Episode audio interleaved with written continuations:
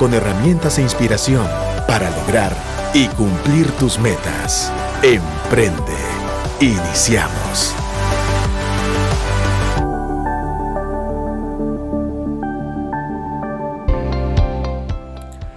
Hola mis queridos amigos, muy buenas tardes, bienvenidos a Emprende Guate a través de Radio Actitud 100.9.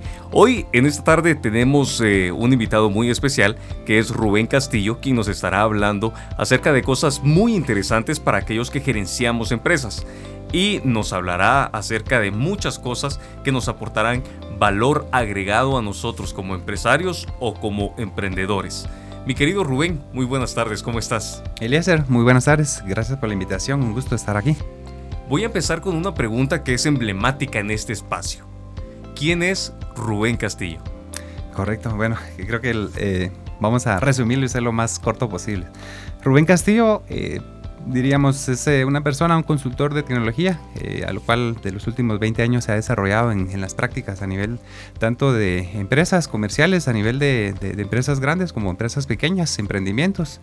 He asesorado a distintas eh, empresas que de pronto han iniciado o las que ya están alcanzando un grado de madurez, como aquellas multinacionales, en, las, en donde hemos tenido la oportunidad a través de las firmas de consultoría en las que he participado en relación de dependencia en revisiones a nivel de consultoría, tanto a nivel de cumplimiento como auditorías de, sistemas y auditorías operativas a nivel de negocios. Qué interesante, Rubén. Hay muchas cosas que nosotros como empresarios o como emprendedores necesitamos saber. Hay varias cosas que todos tenemos que ir aprendiendo poco a poco y progresivamente la vamos aprendiendo muchas veces en la prueba y error y otras pues las estudiamos y aprendemos para reducir el riesgo de cometer grandes errores. Cuando te presentaste dijiste cosas muy interesantes. Por ejemplo, hablaste acerca de ser un consultor de tecnología y que llevas 20 años en el medio de la consultoría. Y si yo fuera un emprendedor, me gustaría, bueno, yo soy un emprendedor y también soy empresario, pero, pero hablo en general que me encantaría poder escuchar cuáles son los consejos que yo debería saber en el momento de estar iniciando un negocio o si ya lo tengo en operaciones y estoy teniendo algún tipo de problemas o financieros o en administración, quisiera saber qué cosas debería evitar para reducir la, comisión de grandes errores. Correcto, sí, es eh, eh, algo eh, bien interesante. tal vez a, contando un poco más en base a mi experiencia, yo cuento con estudios a nivel de ingeniería en sistemas, actualmente una licenciatura de negocios con también con la parte de, de, todo lo que es tecnología y el tema a nivel de, de, innovación empresarial también para poder no solamente eh, eh, poder comprender, ya que durante estos un poquito más de 20 años que llevo en esta práctica, de pronto sí eh, hemos visto, yo me he iniciado en la práctica de, de, revisiones, auditorías de sistemas, y en donde vemos que no solamente es un componente interno el tema informático, porque al final todo lo que es el sistema a nivel de, de información, todo lo que en un momento dado el CEO o un gerente general le importa es toda la información que tiene al momento, a la mano. Eh, de todos sus sistemas. Un gerente general al final del día va a querer ver cómo van las ventas, eh, probablemente no si están funcionando los sistemas o se respondieron los correos o los mensajes de redes sociales, que hoy en día también es un área importante, sino cómo van sus ventas, cómo, cómo en un momento dado se va proyectando, cómo va el flujo efectivo, eh, cómo está la conciliación bancaria, todos esos otros elementos que anteriormente y a nivel financiero solamente se tomaban muy a la ligera o se buscaba un administrador de empresas, pero hoy el administrador de empresas, un gerente general, tiene que ser alguien completo en el que también debe conocer a nivel de tecnología para preguntarle a, a la gente de informática, para poder hablar el lenguaje. Si bien es cierto, yo promuevo mucho el tema de que de, como informático tenemos que aprender a hablar como CEO, tenemos que aprender a hablar con la alta administración, también la alta administración debe aprender a, comprender y a hacer preguntas claves, ya que de ahí también vienen algunos fraudes que de pronto se han dado porque el CEO los deja pasar por alto, ¿verdad? Claro, por desconocimiento, por no manejar algunos tecnicismos o diferentes eh, cosas. Al final del día, no podemos perder eh, de vista que el dueño de la empresa o los accionistas de la organización o incluso el emprendedor de, la colonia lo que quiere es ver resultados y obtener ganancias.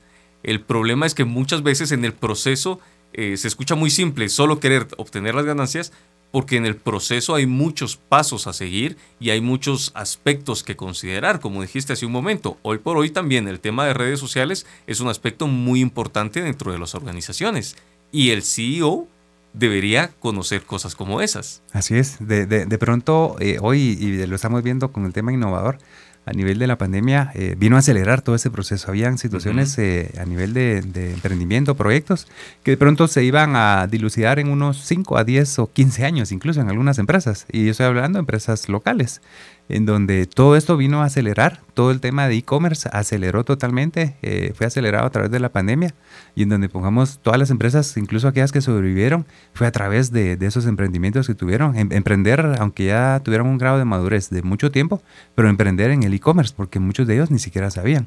Con decirles que por ahí, eh, sin mencionar nombres en una empresa, en un banco, ni siquiera tenían contabilizado su activo tecnológico. Entonces eh, fue algo en lo que de pronto tuvieron que ver inmediatamente este, cómo estaban todos esos controles. Y, eso, eh, si bien es cierto, compete al área de, informática, pero el CEO debería tener eh, presentes todos esos controles que normalmente y en la práctica, por ahí se está generando una carrera en una universidad a nivel centroamericana muy reconocida, la cual se está incluyendo alrededor como unos 1.200 controles, de los que el CEO debiera de tener capacidad de, poder controlar y poder decidir si son efectivos o no, ¿verdad? 1200 controles. Es correcto. ¿Es humanamente posible o hay un sistema más o una forma más de poder tener control de, todas esas cosas? Se, se puede, a, nivel de las metodologías, en base a mi experiencia, yo he visto que se puede reducir. Eh, esto es como probablemente y de pronto como la venta en el pensum de, de, estudios, eh, donde a través, del lar, a, través del tiempo, en unos 2, 3 años, creo que, que sí podrían llegar a aprenderlos. Y esos 1200 controles, estamos hablando controles operativos a nivel de riesgos, eh, temas a nivel de recursos humanos, administrativos, financieros y tecnológicos, en donde eh, pueda él tener la capacidad o identificar oportunamente si esos controles se están llevando a cabo dentro de la, dentro de la empresa. ahora Entonces, eh, eh, muchas de las metodologías, algunas de las que incluso yo soy certificado, por ejemplo, como la ISO 27001, que es directamente a nivel de seguridad informática, también tiene un poco menos, o sea, es como alrededor de un 30 a 40% de, de este total de, controles, en donde sí se puede de pronto en una primera fase, en una primera etapa, evaluar y posteriormente hacer una implementación en las etapas siguientes del, diagnóstico inicial que se le da a la empresa Wow, qué interesante. Honestamente, como, como empresario, te podría decir que parece abrumador pensar en 1200 sistemas de control o, métodos de control y, pensar en, la dimensión tan grande que esto puede abarcar. Y lo digo desde mi experiencia propia, que a veces eh, controlar el, el inventario que es una, es para mí eh, es como una parte fundamental dentro de la organización o controlar eh, otro tipo de cosas u otros aspectos, se va volviendo complejo ya cuando son cinco o seis personas o cuando estás hablando de un inventario más grande, de diferentes tiendas. Y, pensar ya en esa cantidad de, de métodos de control creo que es demasiado. Y entonces me gustaría saber si en base a tus años de experiencia, tus conocimientos y tus estudios, existe alguna forma de pensar, em, estos son, por ejemplo, los cuatro pilares que un empresario debería tener para poder gerenciar bien, o cinco, o tres, según tu experiencia, ¿cómo debería ser? Correcto, yo creo que eh, aquí volvemos tal vez como los principios básicos y algo eh, lo cual a mí me gusta si bien es cierto, hay otros, eh, otros métodos, eh, otras metodologías que de pronto han evolucionado, eh, pero por ejemplo Canvas es una metodología a nivel de, de, desarrollo de negocio, la cual lleva alrededor de unos 10 años. Eh, esto tiene diversos fuentes de canales en los que pongamos, puede el negocio ya sea en un grado de madurez o bien en un, inicio, poder evaluar acerca de sus diferentes canales de, información.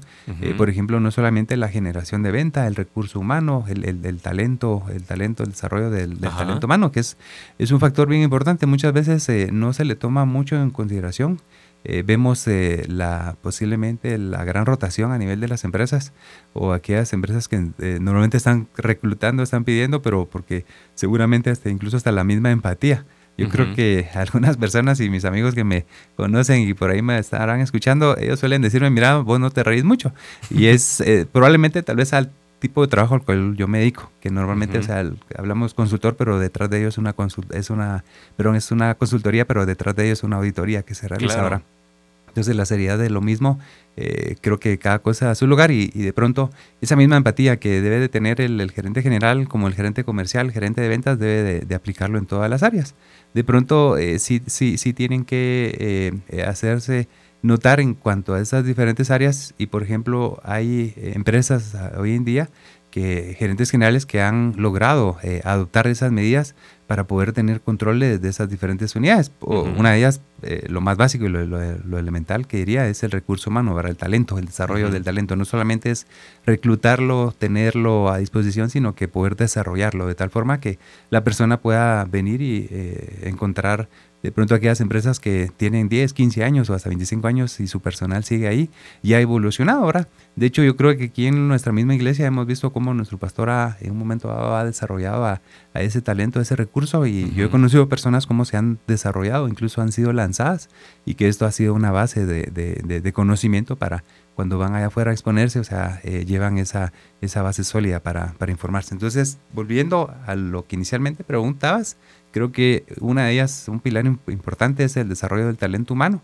el tema de la gestión a nivel, a nivel de lo que sería eh, gestión de incidentes, la cultura organizacional que se va manejando e incluso la misma gestión de riesgos. Y sobre todo algo y muy importante lo que es la estrategia de negocio. Y en la estrategia de negocio eh, plasmar la estrategia cibernética que hoy en día se está eh, dando porque si no, como decía una película, eh, si existes 0-1, existes o mueres. Eh, yo creo que hoy en día, si no, si no estamos, si no hacemos presencia en redes, eh, no, no podemos venir y, trascender, ¿verdad? Háblame un poco acerca de la estrategia cibernética.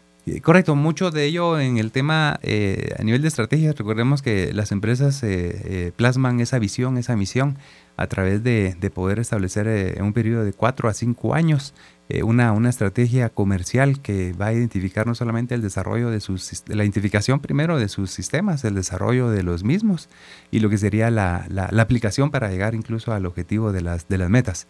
Pero que hoy en día todo eso se va trazando en, en, metas que debe de ser medible, eh, ya no en tiempos de un año, eh, meses, sino que en forma diaria. de mi última experiencia muy buena, en la que estuve trabajando en una firma, eh, teníamos la cultura de que todos los días nos eh, reuníamos de forma virtual o presencial a indicar las cosas que teníamos que hacer durante el día el, objetivo del día, las, las cosas que dejamos de hacer e incluso los cuellos de botella. Eso nos ayudaba mucho a poder estar enfocados, ya que recordemos que hoy en día, si bien los dispositivos móviles, los smartphones son una ayuda, pueden ser un distractor. Incluso la misma computadora, redes y todo. Entonces debe estar uno muy enfocado. Y, y de esta experiencia yo aprendí a que diariamente enfocarme en las actividades que tengo que realizar durante el día, eh, aquellas que me están causando algún cuello de botella y que están relacionadas con alguien más y de igual forma, este, aquellas que de pronto este, hay que ponerle una fecha límite. Tenemos incluso a nivel personal, lo digo, hay sueños que tenemos sin realizar que de pronto vemos por qué no los hemos concluido. Por eso mismo, que no, no nos enfocamos y no trabajamos en ello. Y quiera que no en una empresa debemos de estar bien focalizados y precisamente crear esa, esa cultura para poder no solamente desde la cabeza, sino que este, desde un mando superior hasta un intermedio y hasta una persona, hasta la misma que está en recepción, poder tener el, el enfoque. Mucho de ello es eh, cuál es la visión y cuál es la misión que, que, se promueve en esa empresa, e incluso la misma cultura que viene desde la misma cabeza hacia todos. Y sin importar si la empresa es familiar, si es eh, una corporación, si es eh, incluso a nivel si están emprendiendo, si es una pequeña empresa, empezar a crear esos buenos hábitos que más adelante van a trascender y van a impactar el, a toda la... Yo pienso que eso está muy interesante, que no importa el nivel o el tiempo que lleva la empresa de existir, ni tampoco la cantidad de personas o el tamaño de la empresa, es importante empezar a, establecer este tipo de aspectos que son muy valiosos y que pueden desarrollar una forma de cultura eh, de la organización que se pueda ir replicando en otros lugares o en otros ambientes en los que las mismas personas que trabajan ahí puedan ir a replicarlo. Es correcto, sí, la parte de ello, eh, y por ahí, si bien es cierto, no es mi área de expertise, pero yo como consultor integral siempre recomiendo a, mis amigos y máxima aquellos en los que he visto el éxito. Hay, hay una metodología de transformación cultural. Eh, yo manejo el tema de transformación digital, este amigo maneja la, la, todo lo que es eh, transformación cultural, ¿verdad? Y, mucho de ello a veces yo lo he referido para, para poder llegar a, a trascender, que pueda llegar a implementar toda esta, todos estos métodos y sistemas en cuanto a trabajar a las personas desde adentro hacia afuera, en una cultura organizacional y desde mandos superiores hasta el más bajo, de tal forma que esté impermeada la visión y la misión de lo que la alta administración y la alta eh, dirección de la misma están tratando de, enfocar. Después cuando se sensibiliza, yo, yo ya entro en la parte eh, por decirlo así, metodológica, en donde entro ya con el tema de transformación digital. ¿verdad? Ah, ok. Para, y, la transformación digital hacia dónde nos lleva? Creo que es obvio, pero, pero ¿cómo es? ¿Cuál es el proceso? El, tema, eh, no, cuando lo vemos y a veces se los explico a las personas, eh, piensan, por ejemplo, un CEO recientemente me decía, Mire, es que ya he invertido demasiado tiempo en una aplicación, lleva seis años, él lo miraba en cuanto a lo que ha pagado los programadores durante ese tiempo, pero los programadores habían ofrecido hacer todo ese proceso de, transformación digital de todos sus sistemas, incluso procesos manuales, eh, a automatizarlos, a llevarlos a cabo en alrededor de dos años. Pero dos años hoy en día, estamos hablando que es un atraso, un letardo de, demasiado, un periodo de tiempo demasiado. Solo yo les digo cuánto cada cuánto cambian de celular, cada cuánto su sistema operativo se, se renueva. Entonces eh, hay ahí una, una, medida, mientras que eh, esta persona iba a esperar a que se cumplieran los dos años, muy probablemente cuando terminara los dos años ya la, esa tecnología iba a ser obsoleta. Hoy, hoy estamos en una era digital asombrosa en la que probablemente estamos hablando, e incluso nuestros escuchas no sabrían si están hablando con inteligencia artificial o en realidad somos nosotros mismos. Entonces hasta eso mismo es lo que hoy en día se tiene que validar. Y como está el día de hoy, eh, por ejemplo, esos procesos de, de transformación digital y de lo que son las aplicaciones, yo mismo podría hasta auxiliarme de la inteligencia artificial para generar código y acelerar todos esos procesos, ¿verdad? Definitivamente. Sí, dos años pienso que es mucho. De hecho, em, creo que los, nosotros los que, los que valoramos el tiempo y, tenemos responsabilidades en las organizaciones, sabemos que no podemos a veces ni siquiera darle una semana a muchas cosas en sistematizar o en tecnificar alguno de los procesos. Y esto definitivamente, eh, eh, pensar en más tiempo es mayor recurso, el recurso del tiempo, también el recurso de la capacitación o la inducción para las personas. Entonces, ¿cómo podríamos nosotros acelerar el proceso o qué podríamos hacer nosotros para ir eh, sistematizando nuestras eh, organizaciones? Correcto. En informática eh, y a nivel de las empresas está lo que conocemos el plan de continuidad de negocio. Ahí hay un elemento bien importante que es el VIA, el Business Impact Analysis, el cual este nos lanza demasiada información valiosa, la cual cuantifica los procesos que se llevan a cabo dentro de un negocio. Como les digo, esto aplica para eh, un negocio eh, pequeño como un negocio grande, en donde cómo podemos evaluar la parte de automatizar un control. Por ejemplo, eh, si el día de hoy eh, sucumbe mi sistema y no tengo cómo pagar los impuestos, eh, Dios santo, o sea, ¿cómo, cómo qué otra forma alterna tengo para, para evaluar y, ver otro sistema y poder hacer ese, ese pago en forma oportuna y no tener que pagar incluso a veces hasta el mismo doble y cumplir de, de, forma eh, con lo que la regulación pide, ¿verdad? Entonces, todo ese análisis me lo puede dar estos, eh, estos eh, análisis de, de, vía en donde no solamente se cuantifican a nivel de lo que es el tiempo, sino que se puede monetizar y se puede identificar aquellos procesos claves que son críticos a la hora de no existir. Recordemos que en un sistema de venta en línea, eh, va a ser, eh, por ejemplo, si lo vemos como un, sistema de, ventas tradicional, en donde va, sale el rutero, lleva, la, lleva el empaque o incluso eh, si el emprendedor viene y está haciendo la, entrega, al final todo eso va a repercutir en, incluso hasta en la calificación que se pueda tener de parte del cliente hacia el proveedor, hacia nosotros como empresarios, y que eso va a sucumbir también a nivel de la red, lo cual va a dejar una marca digital, que también ese es otro tema, ¿verdad? Entonces, eh, eh, en esta parte creo yo que sí es eh, necesario hacer esa identificación de todos esos procesos claves. ¿Cuánto es que me cuesta el no tenerlos? ¿Qué otros métodos poder usar? Y de pronto, si yo tengo mensajería propia, ¿qué me costaría el poder tener un, un, sistema alterno de mensajería para poder hacer entrega y poder cumplir?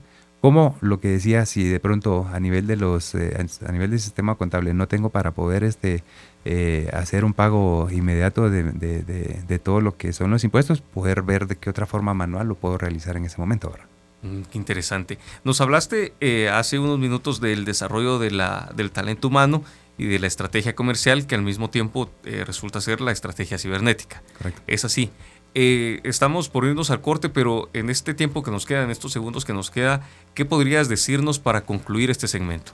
Bueno, yo creo que uno es primero no tenerle miedo a, la, todo el tema innovar. Eh, ya sucumbimos a la pandemia, ya eh, sobrevivimos a todo esto. Eh, la tecnología es eh, viéndolo, si lo sabemos aprovechar y sabemos verlo adecuadamente, va a ser una herramienta para el cual podemos explotar y podemos salir adelante en cuanto al desarrollo de nuestros negocios. Excelente. Muchas gracias Rubén. Mis amigos, recuerde, no le tenga miedo al cambio cibernético, no se resista al cambio, siga formándose y tenga fe. Esas son las palabras de Rubén para esta tarde para despedirnos. Gracias por habernos acompañado. Los esperamos el próximo lunes a las 17:30. Mi nombre es Eliezer Zapeta y esto es Emprende Guate.